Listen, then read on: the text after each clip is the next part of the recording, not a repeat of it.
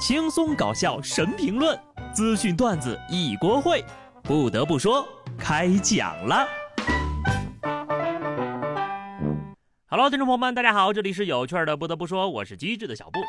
快过年了，有听友说呀，又到了广西人说那句话的时候了，就是吃完饭下桌说一句“我吃饱了，大家慢慢吃”。我寻思，这不是一句简单的客套话吗？怎么让你说的那么有压迫感呢？然后我就去了解了一下，才体会到那种全桌人挨个问候过去的尴尬。你吃完了，不能说大家慢慢吃，大家是谁呀？要这么说，我吃饱了，阿公阿婆慢慢吃，爸爸妈妈慢慢吃，叔叔婶婶慢慢吃，哥哥嫂子慢慢吃，姐姐慢慢吃，要按照辈分。如果家里有亲戚来，还得加上他们。你这要是碰到亲戚们在聊天，还得插空赶紧把话说完。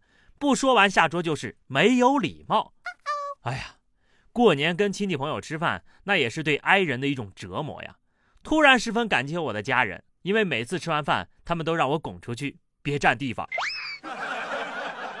除了吃团圆饭，年终公司的聚餐也是很折磨人呐。唯一值得期待的就是抽奖环节了。湖南常德一中学举办了春节联欢晚会，晚会现场抽取了二十名同学，奖品就是。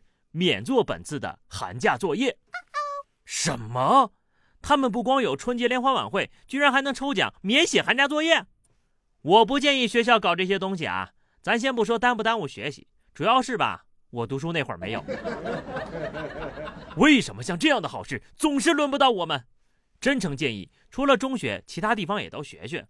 你比如大学里面吧，可以让大学生抽几个期末免挂科的。那如果是面向打工人呢，那就抽几个人。免去当年加班的任务吧。打工人很累的，倒头就睡着了。四川成都一男子两天没出门，家里人担心发生意外，就报警求助。然而，等待消防人员紧急破门而入之后，才发现这男的只是戴着耳机睡着了。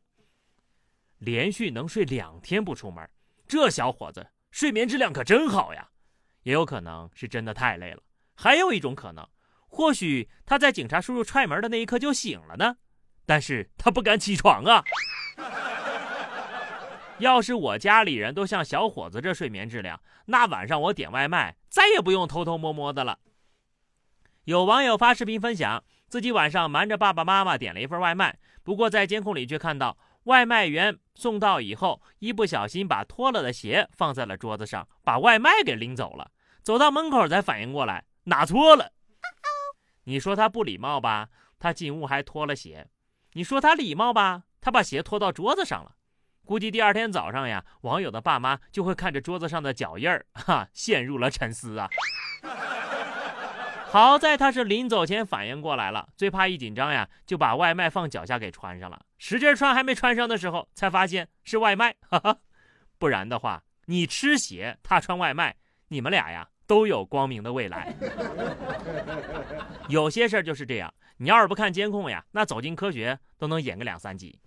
有网友在上传了一条视频，有两只狗狗呀，趁主人不在的时候骑走了切糕老板的车。事后呢，狗主人给切糕老板赔偿了八千块钱。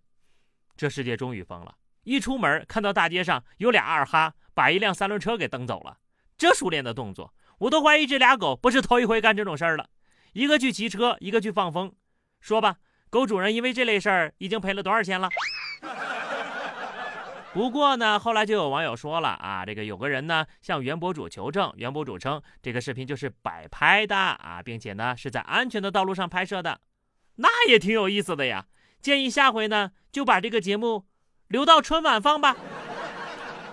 狗狗通过训练会像人一样，而有的人呢不用教，做的事儿呀是真狗。